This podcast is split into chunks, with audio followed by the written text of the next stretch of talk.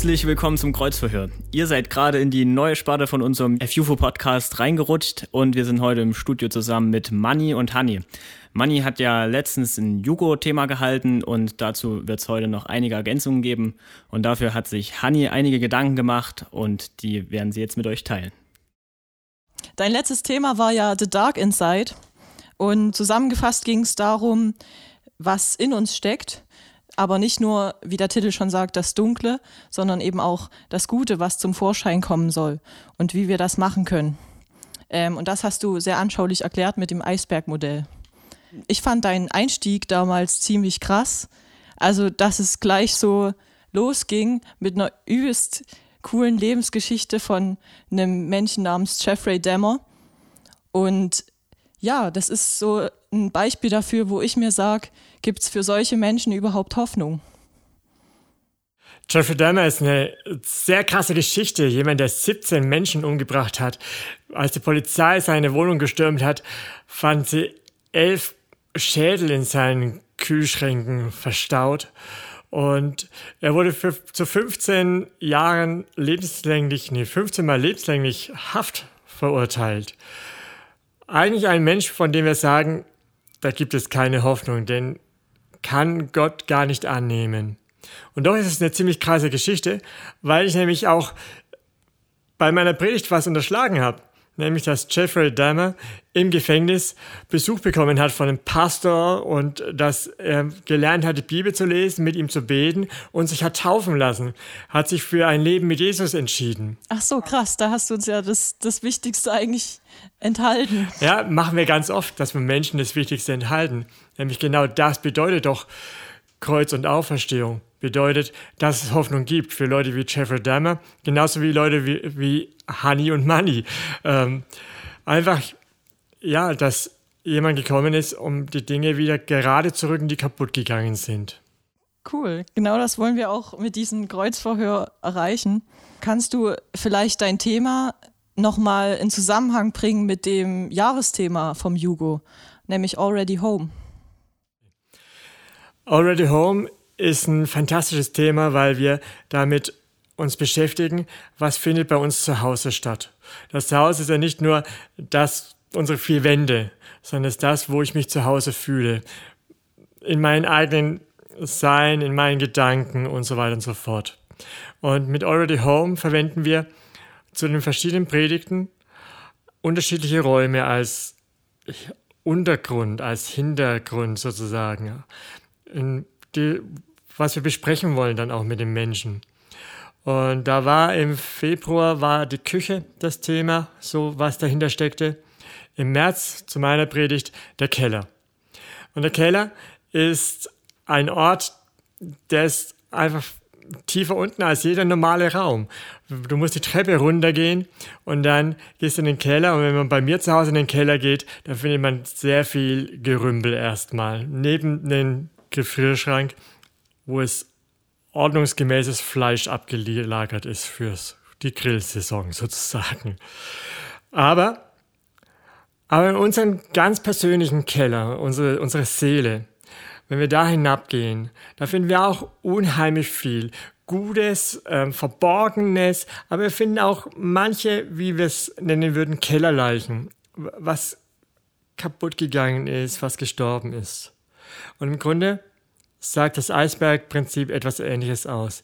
Das meiste deines Lebens, das, was dich dein Leben trägt und was in dein Leben dich vorantreibt, findet eigentlich im Unterbewusstsein statt. Da sind die Glaubenssätze verankert, die Glaubenssätze, die dein Leben in eine Richtung treiben. Und diese Glaubenssätze hat jeder von uns. Da sind positive Glaubenssätze dabei, wie das kann ich schaffen, aber manchmal erleben wir es sehr, oder sehr häufig erleben wir es auch, dass es Glaubenssätze gibt, die uns einfach hindern, unser Leben eine Dynamik zu geben, im Leben voranzukommen. Da gibt es Sätze wie, dich braucht keiner oder du bist nicht schön, du bist hässlich oder das kannst du nicht, kriegt man auch ganz oft gesagt. Wann entstehen Glaubenssätze? Glaubenssätze entstehen, als wir Kinder waren. Die ersten sieben Jahre ist die prägendste Zeit in unserem Leben. Da begegnen wir Menschen, die uns in den Arm nehmen oder uns abweisen oder die uns sagen, das darfst du nicht. Du darfst dich jetzt nicht an den Tisch hochziehen oder so, wenn wir kleine Babys sind, weil wir irgendwas greifen wollen, was da oben ist. Die Eltern wollen uns davor schützen, vielleicht, dass etwas kaputt geht. Aber was wir aufnehmen ist, ich darf nicht. Es gibt so noch ein paar weitere Phasen im Leben, wo es ähnlich ist, wie die Pubertät und so weiter und so fort. Wo wir Sätze, die uns Menschen, denen wir eigentlich zutiefst vertrauen, was unsere Eltern zum Beispiel sind, uns entgegenwerfen und wir sie fest in unser Herz verankern. Ich erinnere mich an eine Szene, die noch in mir ist, als wäre sie erst vor ein paar Tagen passiert, als ich Hausaufgabe machen musste als zehnjähriger Junge, glaube ich, so ganz Pi mal Daumen. Und meine Mutter hat mir gesagt, das kannst du nicht, das schaffst du nicht. Und so hatte ich bis heute, denke ich manchmal, manche Dinge schaffe ich einfach nicht, kann ich nicht. Das verletzt. Deswegen sind zum Beispiel Themen, die mich immer sehr, sehr stark bewegen. In Filmen oder in Gesprächen sind es Themen wie Vertrauen oder wo jemand etwas ganz Besonderes leistet. Sozusagen der Held wird einer, einer ganzen Geschichte. Ich glaube, dass da, wo wir berührt sind, zutiefst berührt sind, dass da sich etwas von unseren Glaubenssätzen offenbart, die ganz tief in uns drin sind, die sich festgesetzt haben, weil uns Menschen etwas gesagt haben, dem wir ganz und gar vertraut haben. Und manche dieser Glaubenssätze sind positiv, aber es gibt doch eine ganze Menge, die negativ sind. Jeffrey Dahmer war auch jemand, der, der ist in einer Familie groß geworden, in der die Ehe kaputt ging. Und er hat einen Weg, Weg gewählt, mit dieser Machtlosigkeit umzugehen, indem er Macht ausgeübt hat an anderen Menschen. Manchmal treffe ich Menschen, die sagen, mich, ich war gar nicht geplant. Meine Eltern haben mir gesagt, ich war ein Unfall. Und so führen sie ihr Leben. Ja, so, so läuft das ab mit den Glaubenssätzen. Und für uns ist es wichtig, das zu erkennen und, und dagegen vorzugehen. Okay. Ja, du hast ja jetzt schon so teilweise Lösungsvorschläge gemacht, wie wir gegen die negativen Glaubenssätze ankämpfen können. Aber kannst du uns vielleicht jetzt noch mal konkrete Beispiele nennen, wie wir wirklich Veränderung schaffen können im Alltag? Also wie wir sozusagen eine andere Taktik finden können, wie ich packe ein, alles in eine große Blase. Also wir müssen anfangen, Glaubenssätze anders zu denken. Sie, so, wir würden sagen, umprogrammieren. Umformulieren hilft vielleicht manchmal auch.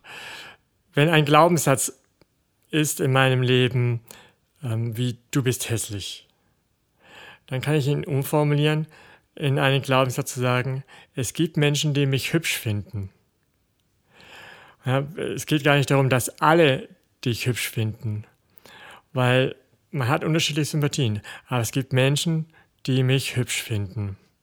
Oder dafür bist du zu dumm, um zu formulieren in, einen, in einen Satz, ich kann das schaffen, ich weiß, um was es geht. Oder ähm, für diese eine Sache habe ich eine Lösung bestimmt parat.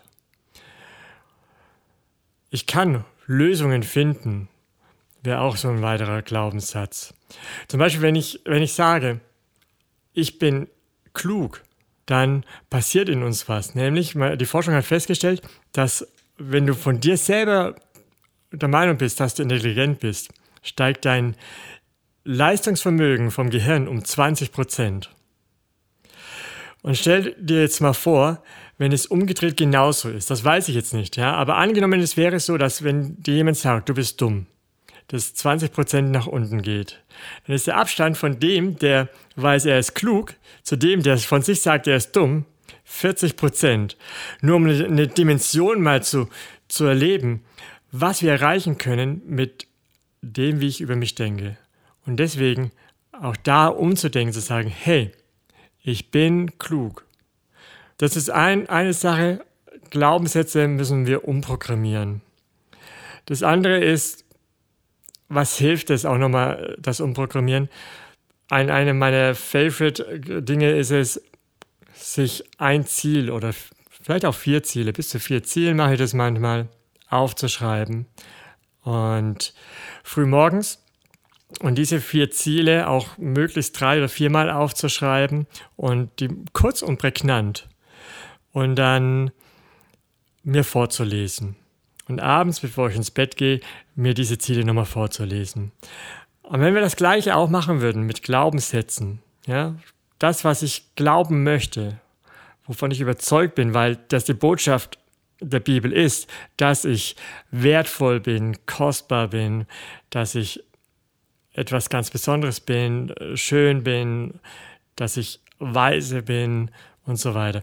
Wenn ich einen Glaubenssatz, der in mir tief verankert ist, den ich neu formulieren muss, von einer Botschaft her, die, die mir gut tut, dann können wir den auch viermal aufschreiben.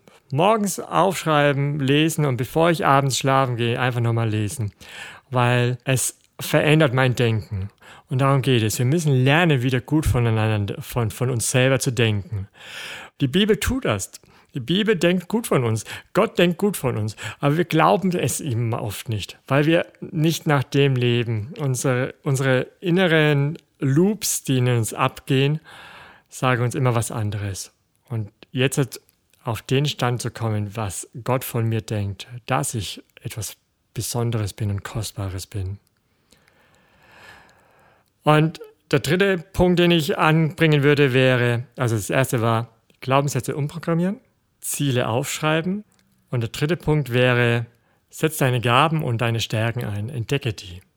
Oft fühlen wir uns so wie eine graue Maus. Ähm, wir wissen nicht genau, was sind meine Stärken und meine Gaben. Okay, das eine gibt es vielleicht, wo ich sagen kann, das kann ich in, auf eine besondere Weise. Aber wir fangen uns ganz oft an, mit anderen Menschen zu vergleichen, die, die das wieder besser können. Deswegen glaube ich, ist es wichtig, dass wir die Gaben und unsere Stärken lernen müssen einzusetzen. Okay, ich glaube, das hilft auch wirklich, wenn man das umsetzt für sich. Willst du uns abschließend noch irgendwas mit auf den Weg geben, was dich in letzter Zeit irgendwie geprägt hat oder was dich beschäftigt? Ein Punkt, den ich bei im Eisbergprinzip gebracht hatte, suchte Freunde oder ein Freund, der dich stärkt, der dir hilft, umzudenken. Und ich denke, das ist nach wie vor wichtig, dass wir jemanden haben, der uns aufbaut. Und wie wäre es, wenn wir selber solche Leute sein können, die andere Menschen aufbauen? Das muss keine enge Freundschaft sein. Jeder Mensch kann aufgebaut werden. Da gibt es einen australischen Comedian, der hat mal eine schöne Geschichte erzählt. Der sagt, es ist eigentlich gar nicht witzig, was er erzählt, aber es ist trotzdem sein Lieblingswitz. Er hat auch recht, er ist eigentlich gar nicht witzig, der Witz. Aber, aber diese Geschichte ist einfach wirklich fantastisch.